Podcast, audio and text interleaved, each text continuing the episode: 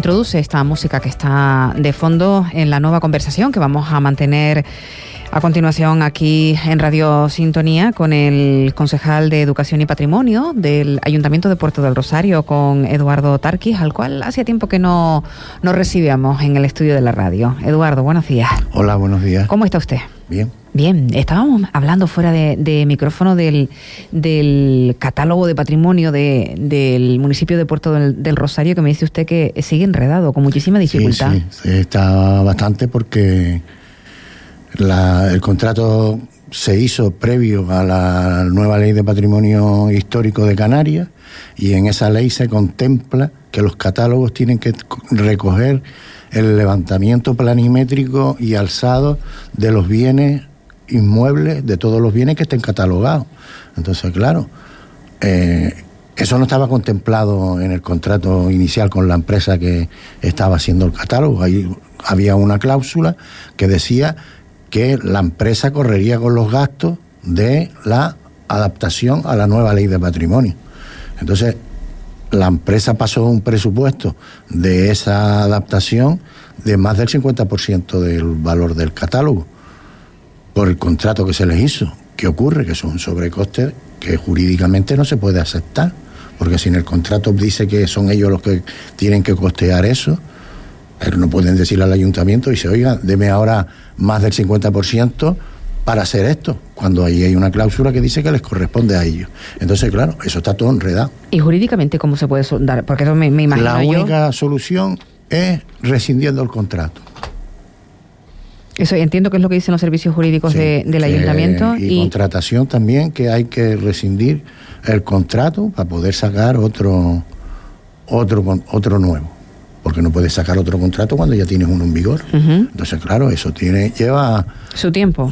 porque se le comunica a la empresa, me imagino que la empresa se le, comunica a la empresa eh, la voluntad de rescindir contrato, la empresa alega, tú le contestas las alegaciones, la tal y acaba al final algunos de los contratos que teníamos con que se han rescindido los contratos han acabado en el tribunal de contratación.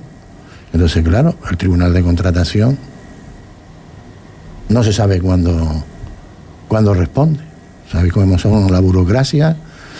Te puede retrasar. Mm, yo creo que nosotros estamos convencidos de que en esta legislatura no hay catálogo. En esta legislatura no va a haber catálogo. Ya, el, el, tema es que, eh, según los especialistas en, en, historia, se va mucho inmueble eh, eh, por, por, bueno, pues por H y por B en Puerto del Rosario los inmuebles van desapareciendo, ¿no? Todo lo que es el, patrimonio. un ejemplo lo hemos tenido con la situación, con el problema que se ha dado en la calle cercana a estas instalaciones, en Secundino Alonso, ¿no? Sí, sí, con lo que era la, la edificación donde estaba el magma. No hay catálogo, no puedes decir esto no, no se puede tocar porque no hay catálogo. El patrimonio no puede decirse, de la licencia, no la dé. Nosotros no podemos intervenir en eso. Esos son de otras dependencias. Y la licencia de, de, ese edificio, de, de, la obra de ese edificio, la da un juez.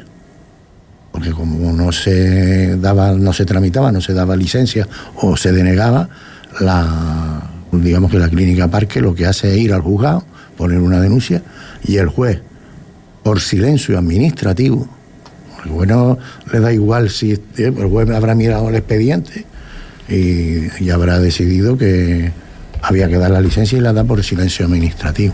Empiezan las obras y la Dirección General de Patrimonio Histórico y Cultural del Gobierno de Canarias es la que decide parar la obra porque nosotros no podíamos parar la obra porque era una sentencia judicial contra nosotros. Contra el ayuntamiento. Contra el ayuntamiento.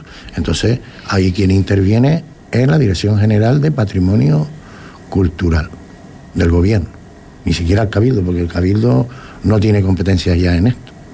Competencias son o municipales o del gobierno de Canarias. Y ahí está. Ahora habrá que hacer un informar de los valores históricos, culturales que tenga el edificio y acabará siendo un juez el que tome la decisión. Otra vez.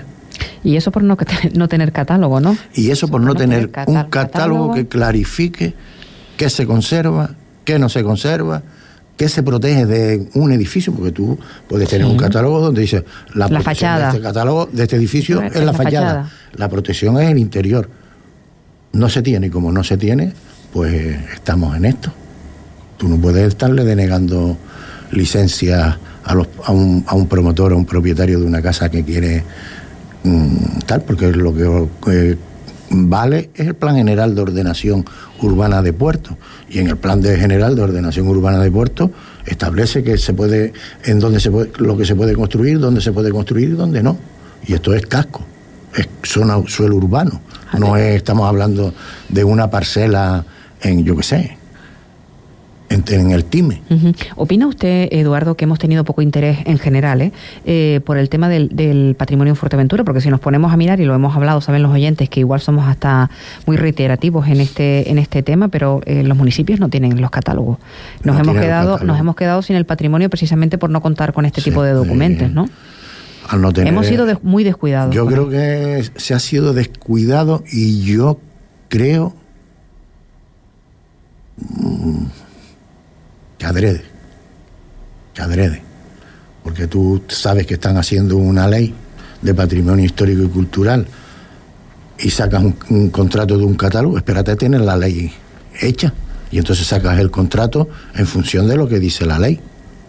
Eso no se hizo previo, con lo cual ahí estás añadiendo eh, un problema. Un problema de eh, compaginar la ley con el, con el catálogo de protección, con el contrato. Después se supone que el plan de ordenación urbana dejó fuera, no protege nada, lo deja todo fuera. Entonces dice, no, esto que se haga un catálogo, pues se hace un catálogo. Ya tienes que mirar a ver si el catálogo que vas a hacer eh, contradice o no contradice el plan general de ordenación.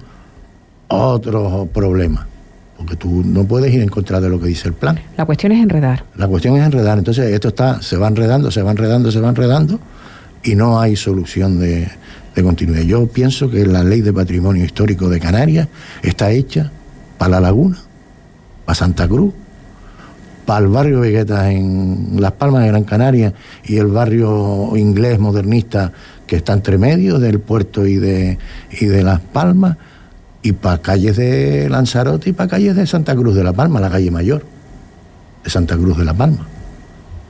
Al resto, Puerto del Rosario no tiene una entidad de patrimonio histórico. Aquí no hay casona, no hay castillo, no hay.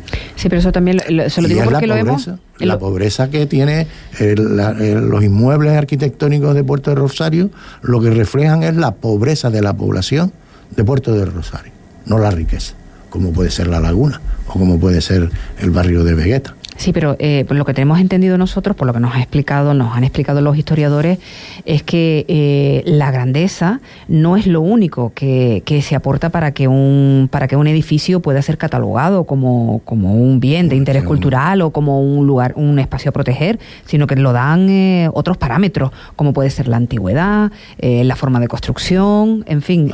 lo digo porque lo, esos son los criterios que contempla la ley para decidir si un bien inmueble se, se protege o no se protege. Y en Puerto del Rosario, como misma Fuerteventura, los bienes inmuebles que hay, salvo contadas excepciones, lo que reflejan es la pobreza de la población. Y eso también merece la pena conservarse, porque es la historia de, de, Fuerteventura, es la historia de Puerto Rosario. Puerto Rosario no, la Casa de los Coroneles está en la Oliva y en la Casa de los Coroneles y refleja un contexto histórico determinado. Alrededor de aquello lo que hay son viviendas de, tradicionales que reflejan la pobreza de la población que vivía ahí. Si no estaríamos hablando de, mm. de otro lugar, de otros lugares. La, pobreza, si me permite también, Eduardo, la inteligencia, que con pocos elementos. También, bueno, pues, eh, la, inteligencia de adaptarse mm. y de sacar y saber el, el mayor provecho de un espacio muy, muy, muy, vamos a decir, eh, agresivo, ¿no? Con, el desarrollo de la vida, la falta de agua, la falta de, de lluvia, en, fin. Y el catálogo de protección no es solo, no es mm, protege o no contempla la protección solo de los bienes inmuebles arquitectónicos del casco de Puerto del Rosario, es del municipio. Y en el municipio hay yacimientos arqueológicos, hay caminos antiguos, hay eh, elementos etnográficos, hay zonas de protección de aves, etcétera, que también deben estar contemplados en el catálogo. Y la arquitectura rural tradicional de Fuerteventura también. Es que cuando hablamos del catálogo siempre vamos a focalizar en el casco. En el casco de Puerto Rosario. Pero ahora mismo hay otro montón de elementos que están fuera porque no hay catálogo. ¿Y a usted la, la, parte técnica, la parte jurídica, no le ofrece agilidad o una posibilidad de agilizar esta situación, Eduardo? Mm, es que la cuestión de la burocracia es la que es y los plazos son los plazos. Y nosotros le mandamos a la empresa un escrito diciéndole que vamos a rescindir el contrato y que tiene para alegar, y ellos tienen un tiempo para alegar, un tiempo que pueden ser de dos o tres meses. Es que no estamos hablando que te contesto en una semana, tienen unos plazos. Entonces, claro, ellos se acogen, quieren alargar lo más posible la rescisión del contrato a ver si buscan alguna manera, porque cuando rescindes un contrato y lo rescindes por una parte, a las malas, a la empresa se le sanciona. No puede concurrir a licitaciones públicas en tanto tiempo. Entonces, claro, también le estás creando un perjuicio a la empresa y entonces lo que se procura es llegar a un acuerdo rescindimos el contrato de buenas maneras, de común acuerdo, para que no haya penalización a, a, las empresas. Ya no solo estoy hablando de la que hace el contrato, sino cualquier empresa que, que tenga un contrato público. Y dígame una cosa, ¿y con el paraguas de la ley de patrimonio es imposible? El, el imposible. Es imposible porque... Yo, yo le pregunto porque yo me imagino que usted habrá mm, eh, preguntado a los técnicos, ¿no? La ley de, de, la ley de patrimonio deja... Eh, de, desvía a los municipios, a los ayuntamientos la responsabilidad sobre su patrimonio. Nosotros eh, tenemos, te, puedo poner ejemplos, hay ciudadanos que van al cabildo y piden un informe de, mire, tengo una finca y en la finca quiero saber si está, hay algún bien que esté que haya que proteger, si esté protegido, no sé. Y el cabildo le dice, vaya usted al ayuntamiento, que es el ayuntamiento el competente en esta materia. Y en el ayuntamiento, al no haber un, registro. y al no, haber un catálogo, le dicen, no hay, este, no hay catálogo. Oficialmente. No hay. Entonces, no te puedes negar. No, es que ni siquiera las medidas cautelares, porque lo que se ha hecho con el magma es una medida, cautelar, cautelar. Ahora hay un plazo de seis meses, fíjate. Es que son seis meses para. Dicen, no, tiene usted 15 días para decir si el bien se protege o no se protege y hacer un informe donde se contemple eh, eh, las características históricas, culturales del inmueble. No, te dan seis meses. Entonces, claro. ¿Ese informe lo tiene que hacer ahora el, Ayuntamiento de, de, Puerto del Rosario? Sí, lo tiene que hacer el Ayuntamiento.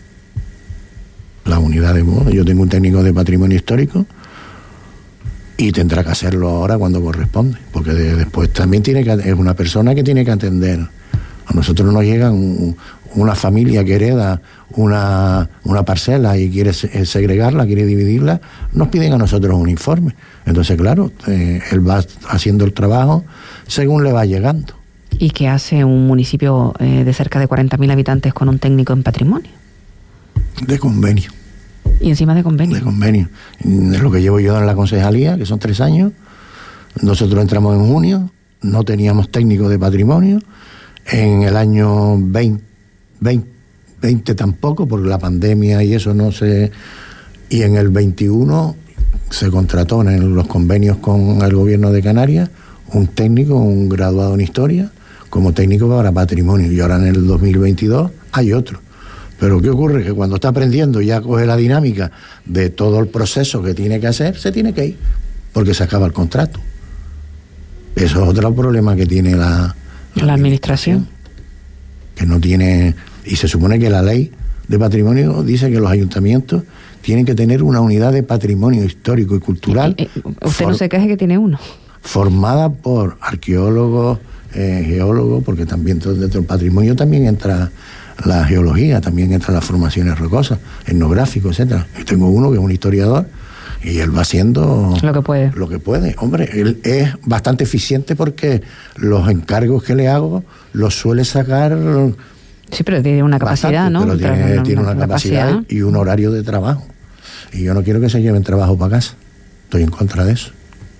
De ni los llamo por teléfono cuando se han ido del ayuntamiento ni se me ocurre porque no me parece procedente.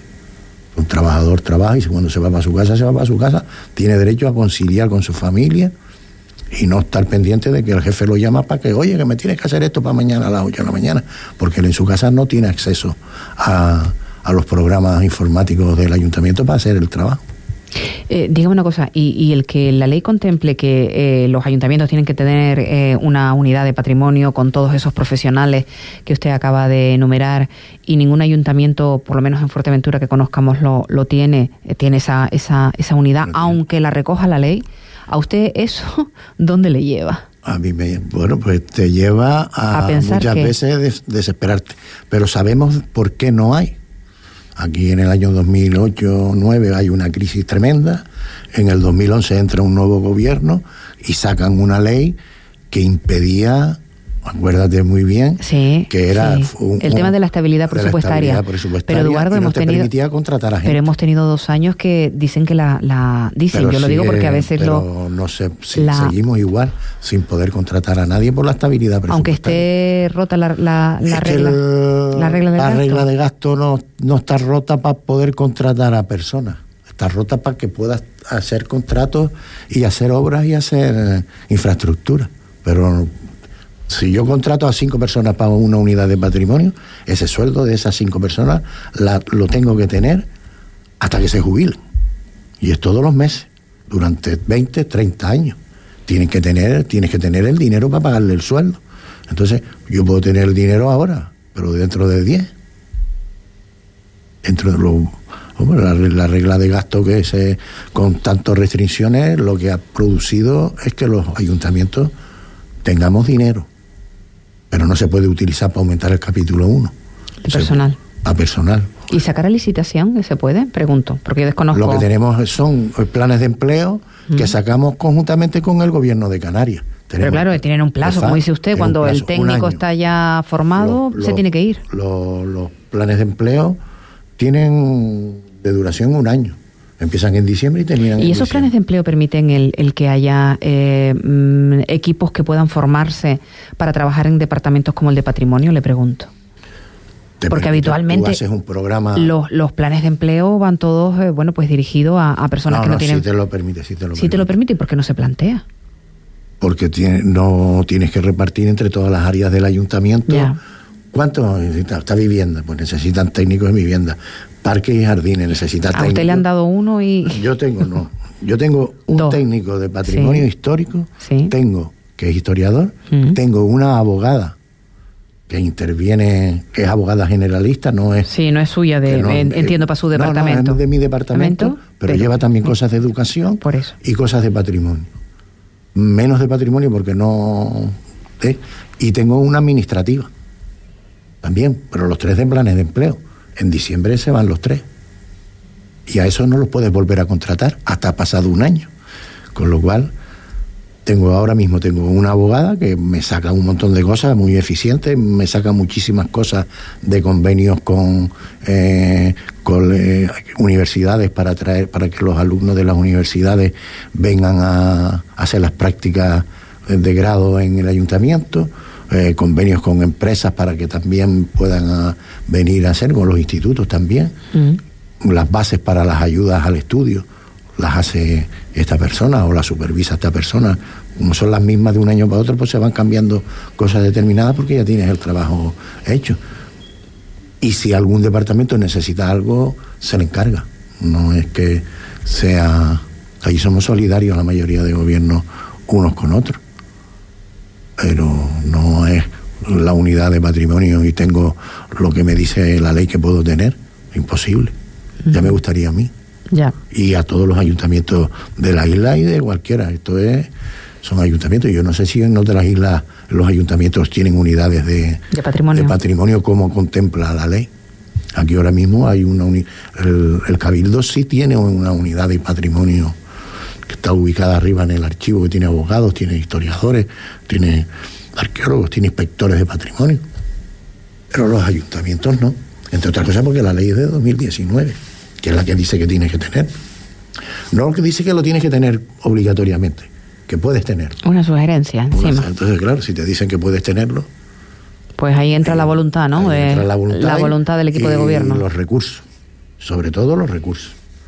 Y Puerto es un, es un ayuntamiento con unos recursos bastante limitados, porque el gobierno de Canarias da el dinero que da y los otros son recursos propios de, del ayuntamiento.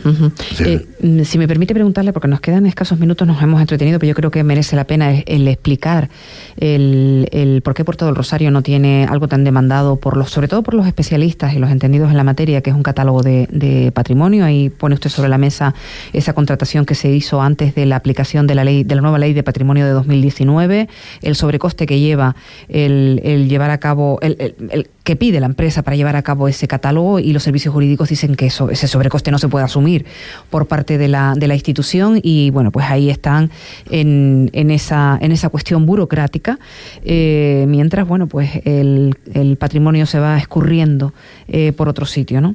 Eh, me gustaría antes de despedirle, insisto, en preguntarle por, por cómo se prevé el próximo curso escolar. Usted no solo patrimonio, sino también lleva, lleva educación y, y bueno. Bueno, la información que tengo yo es que se vuelve a la situación prepandémica. Dan los números, Eduardo, usted que los usted conoce. Eh, es decir, eh, el número de alumnos usted lo conoce perfectamente porque lleva cuando su yo me jubilé en 2015, las ratios estaban entre 35 40 alumnos dependiendo que los grupos y los niveles. Yo tuve cuando me fui había un curso de segundo bachillerato que era lo que yo impartía que tenían 35 36 alumnos con la pandemia en 2020, cuando ya lo que hace es que se reduce los grupos, las ratios, porque se contrata profesorado, entre otras cosas porque era insostenible que un grupo con 35 alumnos pudiese mantener las distancias sí, y las, medidas de seguridad. Los centros aquí en cualquier, los centros están hechos, las aulas, para que haya una distancia de un metro entre alumno y alumno, un metro como mucho, porque cuando no te pegan los pupitres. Ellos llegaban allí, quien llegaba de la consejería, dice, aquí caben 35, oiga, que no caben 35, aquí entran 35, y 35 te metían. Eh, también de la ESO habían grupos que tenían sus 34, 35 alumnos. Yo los colegios en aquella época entiendo que estaban en torno entre 20 y 25 alumnos por grupo. Llega la pandemia y lo que hace la consejería es para poder mantener la distancia de seguridad entre alumnos. Aquí en Puerto mmm, desdobla los, los, centros. Los bachilleratos los pasa por la tarde, con lo cual tiene más aulas. Un grupo, puedes crear un, un, bachillerato con 35 alumnos, lo puedes hacer dividir. Contrataron a más profesores. Esos profesores el año que viene, por la información que tengo yo, ojalá que no me la hayan dado bien, se van para la calle. Todo, lo, todo el personal eh, COVID que se contrató eh, por la pandemia, eso se va a acabar. Las ratios vuelven a ser pre-COVID. Creo que se vuelve ya a por la mañana. Los bachilleratos van a pasar a por la mañana. Y nosotros teníamos una. Hay unos protocolos COVID que no están derogados, que contemplaban la desinfección y limpieza en horario lectivo, que es una reivindicación de todos los colegios que se, de toda la vida. Y eso estamos sacando un contrato para una licitación para mantenerlo nosotros por una cuestión nuestra política. Nosotros estamos convencidos de que eso es necesario y eh, lo vamos a mantener. Y los informes jurídicos que hemos que nos han hecho esta abogada que tengo yo en mi departamento contemplan que los protocolos COVID se mantienen porque eso depende ya de sanidad y sanidad ha dicho que lo que está en el anexo 2, que son los colegios y eso, los protocolos se mantienen. Y si no se mantiene, pues nosotros estamos, eh, los, los directores nos han pedido que nos mantengamos y estamos mira viendo para poderlo mantener. Más las, las obras que se puedan... Y no, y espera, porque gracias a los convenios con el gobierno de Canarias, nosotros y con un, con un convenio con la Consejería de Educación que estamos pendientes de renovar, ya se está tramitando la renovación, metimos en los colegios a auxiliares de enfermería para que estuvieran en los colegios en la jornada escolar, eh, colaborando con los equipos directivos y los tutores en el mantenimiento de las medidas anticovid de los alumnos. Y eso estamos con la consejería para ver, para prorrogar el convenio, para que puedan seguir mm, asistiendo a los colegios este personal sanitario. Son personal sanitario. Sí, sí, sí. Y vamos a ver, y ahora con las obras en los colegios, estamos pendientes de terminar el vallado de los colegios que nos quedan. Y después, bueno, los nuestros son, ahora empieza julio y agosto, pues cogeremos una cuadrilla de pintores, también que son de convenio, y los llevaremos a los colegios a pintar, aula, vamos, a retocar, para que cuando llegue septiembre y empiece el curso, empiecen con las aulas bien, porque eso todo se va deteriorando. Se pega un cartelito, lo arrancan y se va un poquito de pintura todo eso hay que volverlo a retocar otra si le parece, en otro momento, Eduardo, eh, ampliamos información con respecto a las obras antiguamente del RAN. Usted me decía, eso ya no existe. Eso ya no existe, el RAN. Esa colaboración entre el gobierno de Canarias y los ayuntamientos, eso ya eh, quedó todo en manos de los ayuntamientos. Ahora los ayuntamientos tienen que hacer frente. Los competentes en el mantenimiento de los colegios. Es que yo le preguntaba, pero bueno, ¿tienen ustedes presupuesto del gobierno de Canarias? Y me decía, no. El gobierno de Canarias no te manda eh, una partida que diga, tiene 10 millones para, los colegios. No, no. no el de Canarias te manda el dinero y tú después lo distribuyes. Entonces, claro, lo tienes que distribuir. Huir entre 10 concejalías. Entre 10 concejalías. Ya. O más. Bueno, Eduardo, gracias por estar con nosotros. Muchísimas gracias. Y un placer. Cuando usted quiera, aquí estamos. Hasta otro momento. Eh, buen resto del día. A ustedes les dejo con una pausa muy cortita y en nada recibimos ya a las personas que hacen eh, el espacio Un Mundo eh, Sin Barreras aquí en Radio Sintonía.